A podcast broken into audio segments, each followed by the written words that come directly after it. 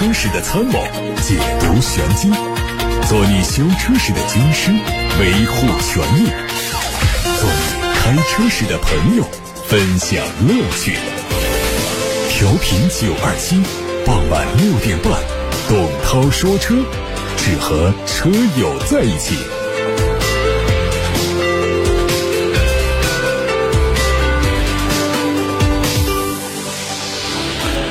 各位晚上好，我是董涛。五一假之前的最后一期直播节目，欢迎大家收听。听的同时，照常可以把选车用车的问题发到直播间，也可以把五一期间想到哪去玩这样的话题发到直播间。我们先看新闻，三菱汽车宣布说，在二零二二财年的合并财报当中，计入了一百二十一亿日元，约合六点二七亿元人民币的营业外费用，还有是约合人民币五点四四亿元的特别损失。由于新款欧蓝德在内的车型销量一直低迷，三菱汽车停止了在中国的所有新车生产，并且计入了相关损失。三菱方面说，负责中国业务的合资公司广汽三菱第一个季度的销量比上年同期减少了百分之五十八，降到了三千九百六十九辆。从三月八号到五月份的这三个月时间，三菱在湖南长沙的工厂停产新车，部分零部件继续生产，后续将根据库存和销售环境进行调整，估计六月份重新启动新车生产。二零二二年全年，广汽三菱的销量只有三点三六万量，同比下降了百分之四十九。据广汽集团发布的三月份产销快报，广汽三菱三月份总共生产了八百零三辆车。同比大降了将近八成，在整个广汽集团当中是排名倒数第一。在销量萎靡之际呢，市场上有传言说三菱会退出中国市场，但是官方当时就回应说，广汽三菱正常运营，三菱没有退出，工厂也在正常运转。但是只过了一个月，母公司三菱汽车正式宣布在华停产。早期曾经为比亚迪、长城、东风、华晨等自主品牌提供发动机或者相关技术的国产交付，在困境中挣扎已经成为不争的事实。国际新能源署发布了二零二三年全球电动汽车展望报告。二零二二年全球电动汽车的销量超过了一千万辆，二零二三年的销量可能会增加百分之三十五，达到一千四百万辆。全球电动汽车的市场占有率从二零二零年的百分之四上升到了二零二二年的百分之十四，二零二三年还会继续上涨到百分之十八左右。目前全球电动汽车的销售主要集中在中国、欧洲和美国三个市场，其中中国电动汽车的销量占到二零二二年全球总量的百分之六十。现在全球有超过一半的电动汽车在中国。国国际能源署署长表示，电动汽车正在给全球汽车制造行业带来历史性的改变。这个趋势将减少全球石油需求，电动乘用车的使用将每天减少五百万桶石油的消耗。接下来，电动公交和电动卡车都会逐步普及。第十一代奔驰 E 级迎来了全球首发，国产的长轴版估计在今年三季度发布，十一月份会量产上市。外观方面，全新 E 级在前中网外侧增加了黑色的烤漆的包边，有一种 EQ 家族的神韵。数字化智能大灯采用的是复古味道的花生灯的造型，运动版的下包围采用大面积的熏黑装饰和风刀造型的套件，豪华版用的是立标，下包围更显沉稳。车身的侧面是短前悬，驾驶舱后移的经典设计，并且配上了隐藏式的门把手。尾部造型同样在向 EQ 系列靠拢，贯穿式的尾灯内部嵌入了三叉星辉的车标，还是非常有特色的。运动版用的是运动化的扩散器和假的双排气，豪豪华版是一条镀铬装饰条代替了所有。类似 EQS 的 MBUX 超联屏是整个内饰最吸引眼球的部分，空调出风口调整成了贯穿式，第一次用上了随音跃动的功能，可以让氛围灯随着音乐节拍一起闪耀，配合柏林之声二十一扬声器的音响，体验感是非常不错。动力方面，全系匹配了轻混系统，由 2.0T 发动机加48伏的轻混组成。一汽丰田发布了新款 RAV4 荣放的官方指导价，总共推出了十四款产品，价格从十十七万六千八到二十九万六千八。这一次是年度改款，前脸包围两侧的雾灯框的内部装饰做了优化，中高配的大灯组调整成了分层的设计，相比老款更显精致。广汽本田新款飞度推出了超跑 Pro Sport，还有超越 Max Cross。两个系列在内的五款产品，官方价格从八万六千八到十万八千八。外观方面增加了激光蓝、星月白还有藤花紫三种颜色。超跑 Pro Sport 换上了全新的运动包围，车内继续采用七英寸液晶仪表加八英寸中控液晶屏的组合。日前，小鹏汽车副董事长兼总裁顾宏娣在接受采访时表示，随着电动汽车的市场竞争越来越激烈，估计到未来的五到十年，可能只有不到十家公司能在全球电动汽车行业生存下来。顾宏娣说，中国公司要想成为最后的汽车制造商，需要在全球出口的支持下，年销量至少达到三百万辆。而目前世界上最大的汽车制造商丰田，在二零二二年卖出了一千零五十万辆车，特斯拉只卖出了一百三。三十万辆。郭宏娣表示，想要进入到三百万辆俱乐部，不能只做一个中国的玩家，必须成为一个全球的玩家。在这种情况下，销量可能有将近一半来自中国以外的地区。郭宏娣还说，在五到十年之内，这将是一个更加集中的市场，在全球范围内，参与者可能会减少到十家以下。四月二十六号，一汽奥迪携手中国儿童少年基金会共同组织的春蕾梦想合唱团专家示范课走进湖北恩施公益活动，在恩施县清江外国语学校举行，为该校春蕾梦想合唱团的春蕾女童们助力。与此同时，一汽奥迪还协同恩施当地奥迪经销商、爱心车主们共同向春蕾梦想合唱团捐赠包括排练服、背包、乐谱夹等音乐学习用品，以实际行动助力女童们唱响春雷之声。截止到目前，一汽奥迪公益基金总共筹集资金超过一千零五十万元，覆盖到二十个省市，惠及到超过十万名儿童，为发展儿童公益事业开拓了新的领域，做出了新的贡献。日前，奇瑞全新艾瑞泽五 GT 中南大区上市发布会在武汉举行。正值艾瑞泽五上市七周年之际，奇瑞再次为年轻人们带来更好的礼物——年轻无限，加速奔跑，七万元级别品质家轿。新卷王全新艾瑞泽五 GT 推出了1.5 TCI 九速 CVT、1.6T GDI 七速双离合两种动力，总共四个版型，售价从七万九千九到十万九千九。新车颠覆了同级市场品质，凭借着十大全系标配，从颜值、安全、驾享全面开卷，以超级品价比席卷 A 级家轿市场。艾瑞泽五是中国品牌第一款敢以世界级标准打造的车型，在 JD Power、CNCAP、LNCAP 等。双五星安全评价当中多次赢得了第一的荣誉。大家刚才听到的是今天的汽车资讯。来看后台，有位网友说：“我问两个问题，第一，车子马上十万公里要保养了，六万公里做过大保，九万公里做过中保，现在除了小保养之外，还需不需要做别的？我看这个现在不用做别的了。第二，今天在三环行驶的时候呢，到六七十码的时候啊，慢加速车辆抖，急加速它就没有这个抖的现象，怠速也正常。问可能是个什么原因？这个看是。是轮胎的问题啊，或者说轮毂就是四轮动平衡的这样的情况，动平衡四轮定位没做好，会导致这种在固定的一个速度值之下，车辆出现抖动，这种情况会比较多一点。反正总之，车子抖的话呢，来自于轮子的情况，还有传动轴的这种变形不平衡啊等等，都有有可能会导致慢速行驶或者慢加油的时候出现这样抖动。其实它不是说在高速的时候没有抖动，或者说急加速的时候没有抖动，而是在那种情况下，这种抖动它还是有，但是因为速度高啊，急加速。这样的一些动作啊，你会感受不太明显。你在比较安静的情况下，一个固定的速度下，比较慢的加速的时候，这种抖动会比较突兀，所以感觉到是这样的一种情况。啊，我觉得这个要尽快的到四 S 店，或者说到那些知名的一些品牌维修连锁店里面去检查一下。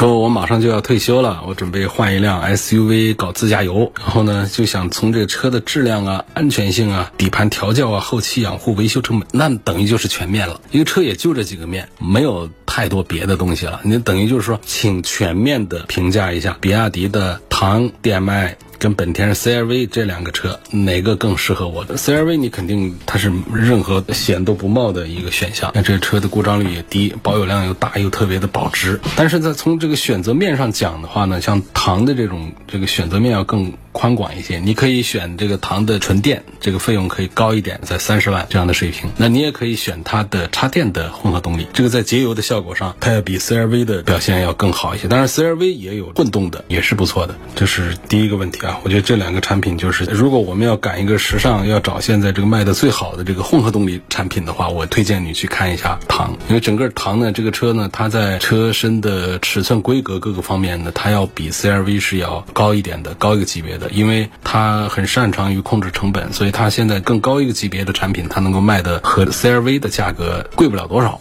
那大概有二十万的这么一个水平。所以如果说是比较关注这个新能源的产品的话，我是推荐可以参考一下唐。但是呢，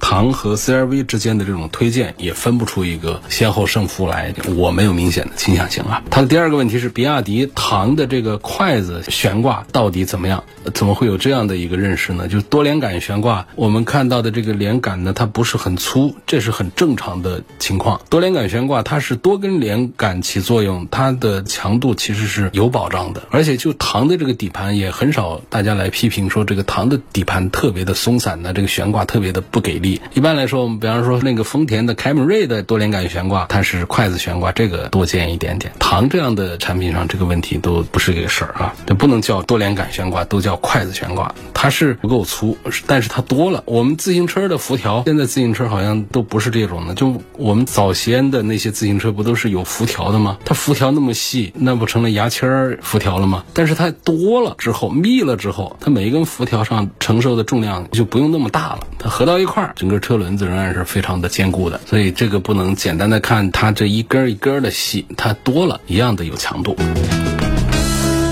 这位叫康芒 baby 的网友说：“涛哥，我的车目前是一万公里，有时候冷启动的时候啊，发动机的噪音特别大，转速偏高，转速降下来呢，噪音就没有了。有时候冷车启动呢，又没有那种噪音，转速也稳定。问这是怎么回事？这是一个正常现象啊。冷车启动的时候，它都是转速高一些，噪音要大一点，这个不是个问题。冷启动的时候，发动机噪音大的原因是什么？就是冷启动的时候，它得不到足够的润滑，很多地方呢，它就。”传出的这个机械部件的摩擦的声音本身就会大一些，这是第一。第二呢，就是冷车启动的时候呢，它没有足够润滑，那么行车电脑它会有意的给发动机里面多喷油，让它快速的温度升上来。这其实是相当于你人为的去踩了油门，发动机的转速也就会高一些，那声音也就大一些。它后面的温度起来之后呢，行车电脑它会自动的调频控制，把油门开度降下来。这不是你脚踩不踩的问题，是行车电脑在做这个事儿。那么油门降下来了，转速下来了，转速下来了，放动机的噪音也就下来了，所以我觉得这个不需要过多的担心，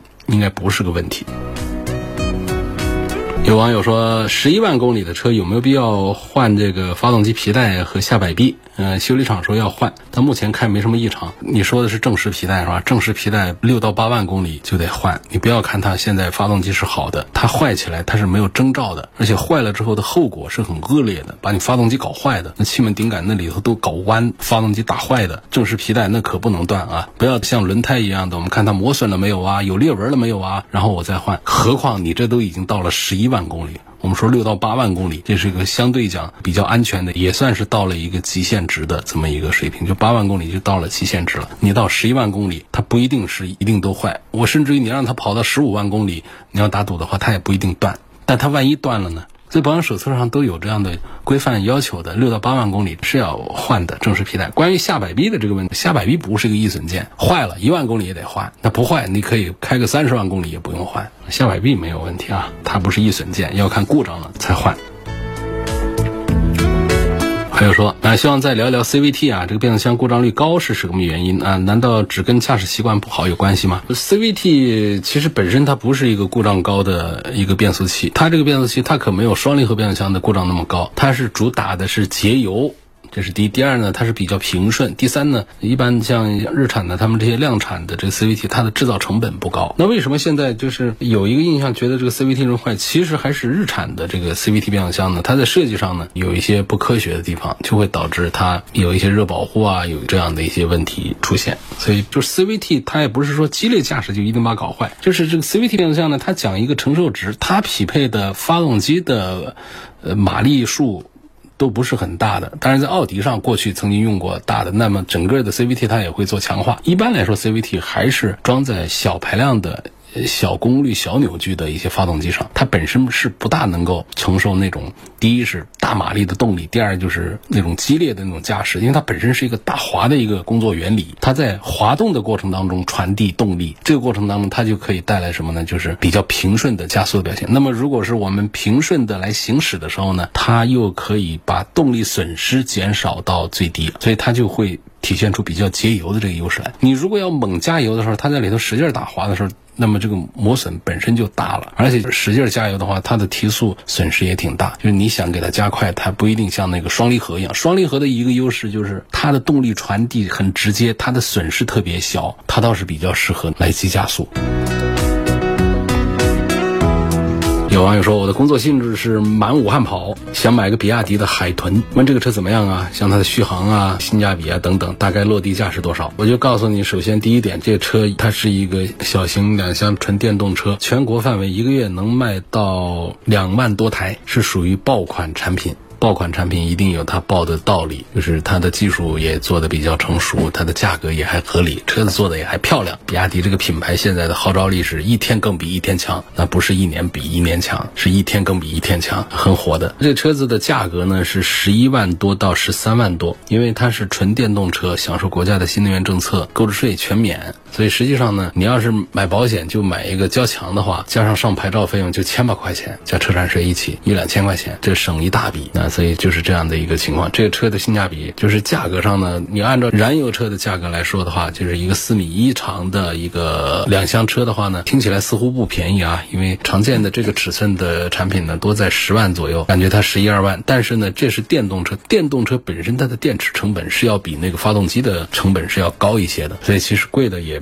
不是很过分，我还是比较推荐这个车的。我的车跑了十万公里了啊，轮胎没有裂纹，只是轮胎有皱皮。最近要跑高速，需不需要换轮胎啊？它是看两个指数，一个首先就是它的磨损的情况，包括它的这个裂纹的情况啊，还有受伤的情况，就是它本身的身体的状况。这个轮胎这是第一个。如果说它的胎纹磨平了，到了它的磨损线，这样的轮胎该换。第二个呢，就是看它的正常的使用的年限，因为橡胶它有一个老化期，这就叫它的寿命了。你哪哪怕是一条新胎放那儿放五年的话呢，全新的一条胎其实都不推荐大家来使用了，因为橡胶的老化会导致整个轮胎的安全性能都会降级的。所以正常情况下是五年左右换，或者说看它磨损的情况和受伤的情况来换。啊，往往倒不是来看这个公里数的情况。但是说一个车都跑到十万公里的轮胎还没有磨到这个下止线这种情况，也确实是碰到有，虽然不多，那就是我们平时走的路比较好，开车也开的比较温和，它这个轮胎的磨损它比较慢，到十万公里的时候确实还没有到下止点，然后也没有受多少伤。这种情况下，你就要看它的年限是多少了。如果你都已经是一个六七年、七八年的这种情况下，无疑要跑长途的话，咱们还是把它换了它。但如果说我这胎也就五年左右啊，甚至还不到五年，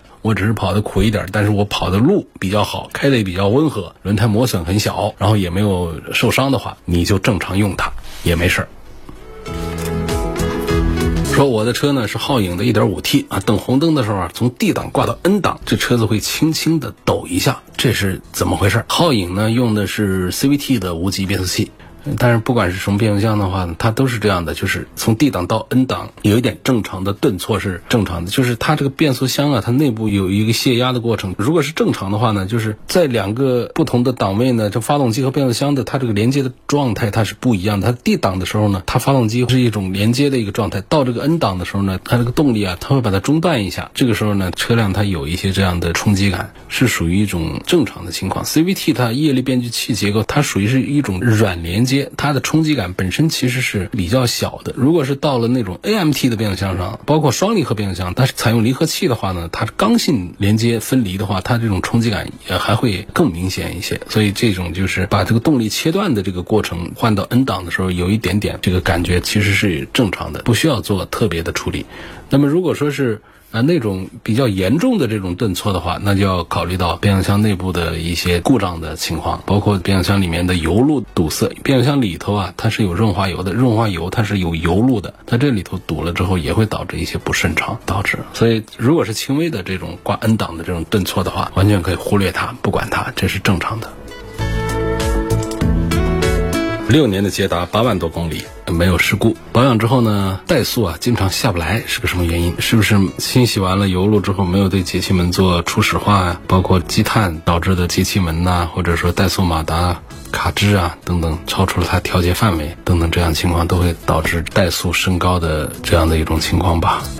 奔驰 C 二零二零款四十八伏电机一般可以管多少年？然后踩油门的时候呢，为什么会有电流的声音？首先说这个电流的声音呢，是听到有一些网友在反映啊，是不是冷却泵的一个噪音？就是奔驰后来换了小功率泵之后呢，水温上来之后就开始满负荷的工作，就产生类似于电流声的噪音。其实应该不是电流的声音，加油就有，停车几秒钟就消失了，好像也没有什么解决方案。一些车友在自发的搞维权，打四零零电话好像也解决不了。关于那个四十八伏电机这个事儿呢？呢，因为早期的这个 C 现在都改了，早期 C 用的是 BSG 的这个电机，就是那个 P 零的这个电机呢，就是比较鸡肋，不光鸡肋的问题，它还坏，这个讨厌。但是它这个坏呢，它不是说一定是多少公里，它有的比较早的也出问题，有的开很久的也没有出问题。这个电机本身它并不是一个使用寿命的问题，而是它在这样的一个设计上，它本身是有一些问题。因为 P 零的这一端呢，它既不能明显的感觉到动力，因为它的加入有提升，那也不能让你感觉到它它的油耗明显的有降低。所以这个 P 零的这种四十八伏电机啊，它就是吃力不讨好。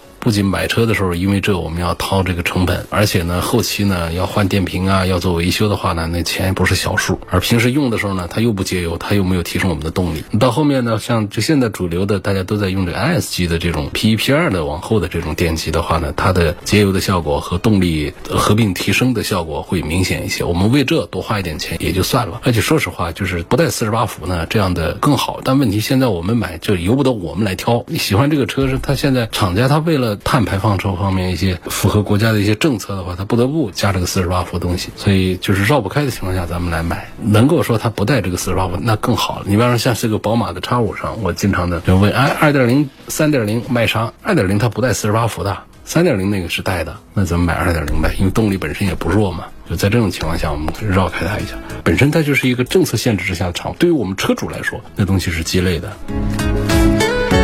下面一个网友希望我介绍一下，在这次上海车展上亮相的海鸥。这海鸥是比亚迪旗下的一个，那个尺寸多大小呢？跟那个 Polo。跟飞度差不多的一个纯电动车，Polo 飞度也是卖七八万，它这个纯电动车也卖七八万，然后它加满电之后能干个三百公里，这其实在我们城市里面短途代步啊，这已经是足够用了。所以预计它出来呢有两个后果，第一个是把燃油的 Polo 和飞度给打得无话可说，第二个呢就是它会对于那种又不好看又不大好开的那种原来卖三五万块钱一个的那种小的代步的那个电动车啊，会对他们是一个很大打击。就是你在买海鸥的时候，它已经是一个可以正常看、可以正常开的。一个相对讲比较正常一点车，它不像个五菱宏光 mini EV 一样的，像是那车被剁了一半走了，就是开着半截车就上街了。它倒是便宜，然后在安全配置方面看着也可怜兮兮的，然后在续航方面也不咋地，反正就卖了一个便宜。这三观不正啊，那车啊底线都没有保住的。所以预计这个海鸥出来之后呢，在这个微型的电动车的市场上，应该能够第一个就是正一下大家的三观。不是说我们的车主有三观不正啊，是正一下这个车厂的在微型车上的这个三观。第二个呢，就是可以让我们更多的车主们能够花不多的钱，能够有一台各方面都还过得去的一台小的代步的电动车，价格七万八千八到八万三千八到九万五千八吧，这样的一个水平。这个起售价其实还是给人惊喜的，但是有的人还是觉得贵了。你不要拿它跟前面一个朋友在说的时候，我也提到了这个问题，就是这个电池现在是很贵的，人类现在还没有把电池做得很便宜，没到那份儿上，还得过个两三年以后电池才能便宜下来。在这个一块电池，它是比一颗发动机要贵的。你像一个飞度 Polo，飞度 Polo 它其实厂家是不挣钱的，它是为了让自己的车标在大街上跑。来让它的中高端的产品能够有更大的市场容量，在那上面能够赚点钱的。飞度造一台卖一台，厂家是亏点钱的。汽车制造的成本它是很高的，是很复杂的。你别看它就卖个七八万块钱，所以你会觉得，哎，你这一个比亚迪你怎么卖的跟一个 Polo 跟一个飞度一样的卖个七八万块钱了？是因为它电动了，电动本身成本要高一些。再就是车厢里头一些配置啊，各方面做的也还过得去，这都是要钱的，这都是要成本来堆的。这就是我对比亚迪的刚入门的一个小海鸥的一个评价。涛哥，你这个三观不正，把我听乐了。是，那有些厂家他就是生产这些车，安全配置做的叮叮哐啷的很差劲，然后车子做的又不实用，然后就反正就为了一个便宜，让更多的人就花几个手机的钱，能够开回一台车回家去，就大量的造这样的车，像工业垃圾一样的造出来，开着不放心，这就叫三观不正的车嘛。好，今天就到这儿，感谢大家收听和参与每天晚上六点半到七点半直播的董涛说车。错过收听的朋友，欢迎通过董涛说车的全媒平台收听往期节目的重播音频。他们广泛的入驻在微信公众号、微博、蜻蜓、喜马拉雅、九头鸟车架号、易车号、微信小程序梧桐车话以及抖音等等平台上。